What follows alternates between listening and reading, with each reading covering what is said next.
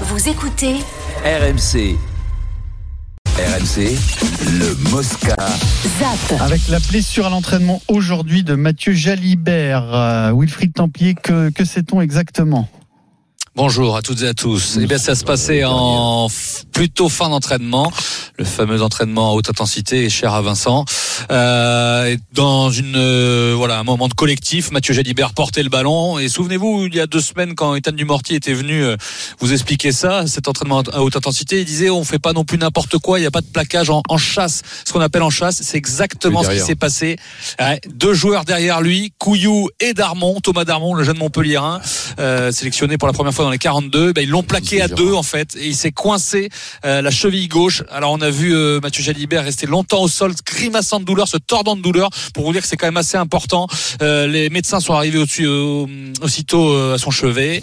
Il est resté quelques instants au sol. Il est sorti porté par le staff médical. Euh, il est monté de la petite voiturette qu'il avait à disposition. Il a tout de suite enlevé euh, ses crampons, son crampon, sa chaussette gauche pour regarder l'étendue des dégâts. Alors évidemment, il doit passer des examens complémentaires. Mais on a trois jours de France-Angleterre. C'est assez inquiétant pour Mathieu Jalibert qui a toujours été au relais d'Entamac sur les, les trois premiers matchs. Il est rentré à l'arrière euh, au remplacement de Ramos en Irlande, mais autrement, il a même marqué en Italie. Euh, voilà. Alors, qu'est-ce qui pourrait se pas passer s'il était forfait? Pardon? Pardon arrachement des ligaments. Il a crié comme un, comme un. bah, ça, non, Bah, ça, on On l'a pas entendu crier, mais il, Non, s'est- je- je te voilà, demande, il avait mal, hein, il grimaçait. Sa cheville, euh, bien sûr qu'on n'en sait rien, Perron, mais, mais on peut, on peut se Non, mais c'est pas parce qu'il a crié Après, que quand tu as couru sur grave. le paletot, c'est dur. Hein. Ah, comment si, quand même, quand tu, Ah. couilles, là, comme ça. là. Donc tout ça pour vous dire que s'il est forfait, quelle solution pour le 15 de France? Deux peut-être, soit Antoine Astoy ou Léo Berdeux, on penserait plutôt à Antoine Astoy qui a déjà été avec l'équipe de France, euh, le Rochelet euh, pour sur le banc des remplaçants, ou alors est-ce que ça pourrait permettre à Melvin Jaminet de trouver une place sur le banc et de se dire que Thomas Ramos pourrait être au relais d'Entamac à un moment au poste de numéro 10, il joue, il joue aussi numéro 10 Thomas Ramos dans le match et faire rentrer Melvin Jaminet, bon on va y penser ce soir à ça, ouais. mais euh, voilà, c'est quand même grosse inquiétude pour Mathieu Jalibert euh, vu les circonstances de sa blessure et voilà la, la grimace qu'il faisait, et la manière dont il est sorti du terrain. Hum, hum. Bon, Tu perds, euh, peu une sorte de Mbappé là quand même en équipe Ben, de France. C'est parce bah, qu'il est capable de créer des Bah, essais. surtout, euh, euh, oui, un impact player qui te fait souvent gagner. Quoi, Il se blesse Qui- souvent. euh, Bah, il se blesse souvent, j'allais le dire. saison. ouais. Le problème, c'est que l'an l'an passé, il a eu une, belle- une belle- une grave blessure. Là, il, récidive. c'est Enfin, pas- c'était c'est pas plutôt. Zischio l'année dernière, là c'est plutôt euh, Mmh. pense hein, de c'est se plaquer comme ça, de se C'est- coincer la mais C'est cheville. toujours euh. sur de longues durées, euh, Wilfried. Il y a pas de hein. chance, C'est pas des, c'est pas des petites blessures. Ouais, il a loupé le grand chelem l'année dernière. hein. Vincent? Ben non, non, non, mais bon, euh, qu'est-ce que je te dis, Spiro? Je vais pas, je vais pas refaire ma messe sur le. Alors, on a toujours de nouveaux idées aux, aux auditeurs, faut, faut leur dire, mais la haute intensité, euh, c'était bon, il y a, c'était bon il y a 30 ans déjà, t'avais des blessés. Euh, maintenant, avec l'impact des mecs, le physique des mecs et tout ça, c'est comme en boxe. Avant, tu faisais 150 rounds de gars avant de faire un championnat du monde. Maintenant, ils en font la moitié parce que les mecs sont beaucoup plus puissants et tapent beaucoup plus fort. C'est tout. Je fais toujours ce parallèle pour que ce soit plus euh, visuel. Mais, mais la réalité, c'est ça. C'est qu'on a eu des mecs qui, qui en boxe faisaient même jusqu'à 200 rounds de gaz. Ça veut dire qu'ils arrivaient, ils étaient moitié gaga sur euh, le championnat du monde. Maintenant, ils en font beaucoup moins parce que ça s'aperçoit que moins tu prends de coups à l'entraînement, tu as eh ben, plus toi, t'es non frais et plus tu et plus tu peux mettre ton, ton, ton, ton- ta boxe en place. Et là, c'est pareil. Faut faut faire attention. Faut faire attention. Alors, Je, je pense qu'il faut faire de l'opposition, mais il faut qu'elle soit en, tout en tout en finesse et en légèreté. Tu vois ce que je veux te dire, Perrault? Mmh. C'est-à-dire qu'elle soit très légère en vitesse, mais très légère dans l'affrontement. Je pense que le fois ils sont plus intelligents que nous, hein, puisque maintenant il y a des, Oui. il y a des radars, il y a des, il y a des. GPS, il y a les des, les mecs, on leur, on leur, mesure euh, tout, quoi, tu vois, donc euh, les doigts de pied, le reste aussi, le bordel, machin, tout ça, te, on te pèse le, quand tu vas aux toilettes, on te pèse, donc euh, avant et après, donc tout est prêt, quoi, c'est la NASA. Mais bon, c'est la NASA, on a un, un pété, si ça tombe sur du pont pendant la Coupe du Monde, pendant la préparation, ou sur un tamac, ouais, ça sera Non, mais. Wilfried, est-ce qu'il y a eu souvent des blessés justement dans, la, dans ces entraînements de, dits à haute intensité? Euh, bah, y a eu J'ai pas le souvenir. de moi. mémoire sur les dernières années pas trop, sauf que c'est arrivé la même chose à Villiers à Cap Breton, hein, au début Oui, de la préparation à Gabin Ouais. Qui revenait, qui a peut-être une fragilité à la cheville, euh, mais qui s'est aussi blessé comme ça hein, sur un plaquage. Bon après c'est Vincent, tu le sais, Denis, vous le savez, enfin à l'entraînement, au rugby, euh, voilà, en opposition, ça, ça, ça peut arriver. C'était Couillou et Darmon, c'est pas les plus énormes hein, qui sont tombés sur Jalibert, mais Denis, bon, Non, voilà, mais le problème, c'est que nous, on s'entraîne comme ça depuis, depuis 100 ans. Les, les Blacks s'entraînent pas en opposition. Voilà, c'est comme ça. C'est un problème de culture aussi. hein. Et nous, on n'a Euh, jamais été champion du monde, et les autres, tous étaient champions du monde. ils les Blacks euh, Les Blacks s'entraînent en haute intensité sans opposition. C'est tu fais une opposition. une- opposition, mais qui, qui, qui soit, tu sais, t'avais des, mais on avait des combinaisons, nous. Alors maintenant, ils y sont plus, pareil. Les combinaisons où t'étais, t'étais rembourré de partout, c'est-à-dire comme les gilets pare-balles, mais les cuisses et tout ça. Et- avaient pas. Et à peine, à peine tu prenais les chocs, à peine, il y avait zéro blessé. Zéro blessé, tu fais, d'un feu- ben bon, après, bon, moi, je sais pas. Je sais même pas si les tu- s'entraînent en, opposition. Mais du tout, Il faisait avec Eddie Jones. euh, il- avait- c'est- ben, en fait, c'est Eddie Jones qui avait remis ce, ce, Oui, mais l'opposition la mode. Pierrot. Pierrot. Galtier s'en est inspiré Adrien, euh, pareil. En euh, opposition, comment En opposition C'est comme quand tu mets À balle des réelle, box, disait à, à la boxe, que t'appuies pas, que tu fais, t'es très léger, tu fais que de la vitesse, de la technique. Et là, c'est pareil. C'est exactement pareil. Si tu fais que de la vitesse, du rythme et tout ça, pam, pam, Ben, ça oui. enchaîne, allez, au sol.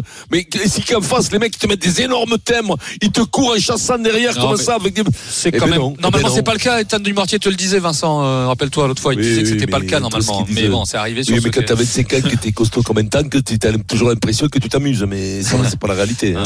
Bon, Eh merci oui. Wilfried. Donc toutes les infos sur Et- Jalibert. Ouais. euh, Si on Et a a- priori, Falatea en pilier droit. Et de ce qu'on a vu au début de l'entraînement, Danti euh, plutôt sur le banc. Et on Ah. resterait avec Ficou et Moefana au centre. hein. Euh, c'est à confirmer, mais ils ont commencé avec Ficou et Moefana au centre. Ok. Et Falatea en pilier que droit. Que. Demain, spécial rugby avec euh, bah, la compo probable et puis le débat euh, avant le match contre l'Angleterre. Mais à tout moment, on peut avoir des infos plus précises sur Jalibert et son indisponibilité. On zappe le rugby. Juste avant d'aller sur l'arrivée de Paris-Nice, ou à moins que ce soit déjà le bon moment, quatrième étape, l'arrivée. Euh, Arnaud Souk, La flamme rouge à l'instant pour euh, les deux hommes de tête et on pensait assister à un duel euh, Pogacar-Vingegaard. Aujourd'hui, on va assister à un duel et pour euh, le plus grand bonheur de nous autres Français entre, Pogacar et David Godu qui ont une dizaine de secondes d'avance sur Jonas Vingegaard qui a été lâché en compagnie de Jack Egg notamment dans les ultimes hectomètres de cette ascension. Alors David Godu avait pris jusqu'à une vingtaine de secondes d'avance sur le duo Pogacar-Vingegaard mais donc il a été rattrapé par le Slovène qui semble quand même très très fort aujourd'hui, mais ça va être une superbe opération au classement euh, général dans quelques instants euh, pour Tadej Pogacar évidemment qui euh, devrait a priori euh, prendre le maillot jaune de leader, mais également euh, pour euh, David Godu qui euh, s'affirme, on en parlait tout à l'heure, comme le troisième, voire le deuxième homme. En tout cas, euh, ça sera très certainement euh, le deuxième homme à l'issue euh, de cette étape dans quelques instants, au bout de 4 heures de course qui va arriver à la loge des gardes. Reste à savoir à 450 mètres désormais euh, du euh, sommet euh, de euh, cette euh, ascension et de l'arrivée de l'étape si euh, David Godu euh, sera en mesure d'inquiéter Tadej Pogacar euh, dans euh, un ultime euh, sprint final. Ça me semble quand même un petit peu compliqué. Pogacar qui est très très détendu, qui s'est permis tout à l'heure un petit coup d'œil à la caméra de la moto. Il a carrément tourné la tête pour faire un, sourire à la caméra. C'est dire à quel point il est détendu, à quel point il est vraiment relax, le Slovène fidèle à ses habitudes. Évidemment, une douzaine de secondes d'avance désormais pour Pogacar et Godu sur le duo Vingegaard et Jack Egg. Et voilà, 300 mètres de la ligne désormais. Tadej Pogacar qui en remet une couche, mais David Godu euh, qui reste dans sa roue. Ah, il grimace David Godu. Ça va être dur, ça va être dur de suivre Tadej Pogacar, mais pour l'instant, il est toujours euh, dans euh, sa roue. Est-ce qu'il sera capable de le dépasser? C'est même lui qui va placer l'attaque. David Godu qui est passé devant. Ah, c'est un mano à mano extraordinaire. Non, finalement, Tadej Pogacar repasse devant, mais Tadej Pogacar est vraiment très fort. Tadej Pogacar est vraiment très fort et il va s'imposer. Il va s'imposer ici lors de cette étape de montagne en haut de la loge des gardes. Le point serré, le point rageur pour Tadej Pogacar, le grand sourire et la grande félicitation également à David Godu qui termine deuxième à deux secondes de Tadej Pogacar de cette étape. On devrait retrouver euh, dans quelques minutes les deux hommes en deux premières places du classement général. L'accolade, je les ai sous les yeux à l'instant, la poignée de main euh, même entre David Godu et Tadej Pogacar. Tout sourire, les deux grands gagnants de la journée sur Paris-Nice.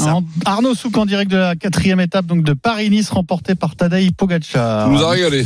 Merci Bravo, beaucoup Arnaud. Ah ouais. Bien pour Godu là. hein. Avant le, de Godou. reparler de Bayern PSG, un mot sur hein. les matchs d'hier et notamment sur le Chelsea Dortmund. Chelsea s'est qualifié donc en battant Dortmund 2-0 avec un épisode qui a fait beaucoup parler. Alors on peut pas dire que ça fait polémique parce qu'il n'y a pas vraiment de polémique, mais ça fait parler. C'est ce, ce penalty accordé euh, donc pour une main dans la surface de réparation à J'ai pensé à toi, Pierrot. Penalty tiré raté et que l'arbitre, l'assistant vidéo a demandé à retirer car des joueurs des deux équipes étaient entrés dans la surface de réparation. Tu as trouvé ça grotesque. Grotesque, mais bon, c'est la règle, on va toujours dire la même chose, on va dire Ouais, c'est la règle, donc le problème, tu peux plus rien dire, quoi. Mais je dis que la règle est grotesque, tout est grotesque, c'est c'est incroyable, voilà, Mm. c'est c'est pas pour, c'est pas du football, pour moi, c'est c'est, alors évidemment, on- c'est comme en rugby, on met plein de règles aussi, on a de nouvelles règles maintenant, on s'y perd, donc, la règle n'est pas nouvelle, mais Quand il y a empiètement d'un attaquant Oui, et d'un euh, défenseur, application très stricte. à disons. retirer quoi qu'il arrive. Mais tout pas but. mais bon, Eric, sur t'as c'est- commenté le match. Ouais, ouais. euh, je crois que mon propos pendant le match, c'est euh, que la décision était anti-foot. C'est pas foot, que c'est anti-foot. Voilà. Donc après, il n'y a pas de, il y a pas d'horreur concernant le règlement, hein. Que ce soit pour la main et pour le. voilà. J'ai dit, il n'y a pas Voilà. de scandale Voilà. de polémique, mais ça fait Ensuite, parler. quoi. ensuite, C'est on la va dire règle on va dire qui- que la meilleure débile, équipe, euh, Voilà, la meilleure équipe sur les deux matchs a quand même, euh, c'est quand même qualifié. Euh, voilà. Après, eh ben oui, oui, euh, c'est, tu sais, on nous avait vendu que la VAR allait euh, régler plein de problèmes, que ça allait être plus juste, que ça allait être euh, dans l'esprit et tout et tout. Bon, ben on se rend compte que C'est à ce que certaines nous Pas disaient, toujours et notamment, là, et no- euh, pas toujours l'inverse, notamment dans cette émission où il y a eu quand même Ah, des, il faudra des écouter les podcasts s'ils sont pas Ah, effacés, mais non, mais ça a été effacé, ils ont été effacés les podcasts. Moi, sûr. C'est curieux parce que j'ai, je pense que je tu me suis dis ça. Ah non, moi je me suis battu contre VAR depuis le début. Vincent. Ah oui, mais tu t'es battu, mais c'est curieux parce que quand vous par- parlez de ça, je pense à Didier Drogba et en 2009 contre contre Ba- Barcelone. Mais il aurait aimé qu'il VAR. Il aurait aimé, il aurait bien bah, aimé. tu vois. mais Et, shame. et- et Valdo euh, et Eric Jouet. Et, et lui, il a dit, il a dit, par contre, il a dit, moi, moi, la VAR, c'est dommage qu'il n'y ait pas, parce que moi, je suis pour la VAR, parce qu'il est critiqué, mais il a dit, je me suis régalé, Oui, mais un reportage regarde, extraordinaire. euh, le- extraordinaire. Non, mais c'est vrai que le passé. euh, Et bon, après, raison à lui, la VAR, puisqu'il y a eu plein de fautes dans ce Mais sens-là. quand même, les gars, quand même, les gars, de temps en temps, si, ça me s'en servir, il y aura toujours des erreurs, et il y en aura toujours. Mais quand même, quand tu regardes ce, ce- ce Chelsea, Barcelone en 2009, quand même, le, le- le- l'arbitre, quand- le On pauvre parlait gars, du quand- Barcelone PSG aussi en 2017. Oui, hein. oui, Oui, mais oui, pas, mais oui, si à la je quand même, les mecs, vous voulez revenir là-dessus, Euh, et- vous voulez revenir là-dessus, à ce, foot, à ce foot et- Il y a les bidon mêmes qu'il y carottes, avait. euh, il y a les mêmes carottes aujourd'hui, arrêtez. empêcher- Mais non, ça doit mais- vous raison, Eric. Ça Ça, il y doit a même empêcher carotte de le dire aujourd'hui. quand c'est mal euh, utilisé quand même. Oui, mais quand c'est même- mal utilisé, tu peux le dire, mais me dis pas que la VAR, il est inutile quand même. non, mais il y a encore des carottes. C'est Allez, pas dans vrai. un instant, il y en aura toujours des carottes. sur RMC. Des avec carottes, il y en aura Adrien. toujours. Je vais Oui, vous faire découvrir le vieux tonton de notre famille du. Moscato Show, vieux tonton qui vit à Marseille et qui a tendance à radoter ces derniers temps. Journal moyen tout de Ah, mais c'est parce qu'il est zézin, hein. Voilà, ça va tacler, mais ça va tacler, mais. On revient tout de suite dans le Super Moscato Show.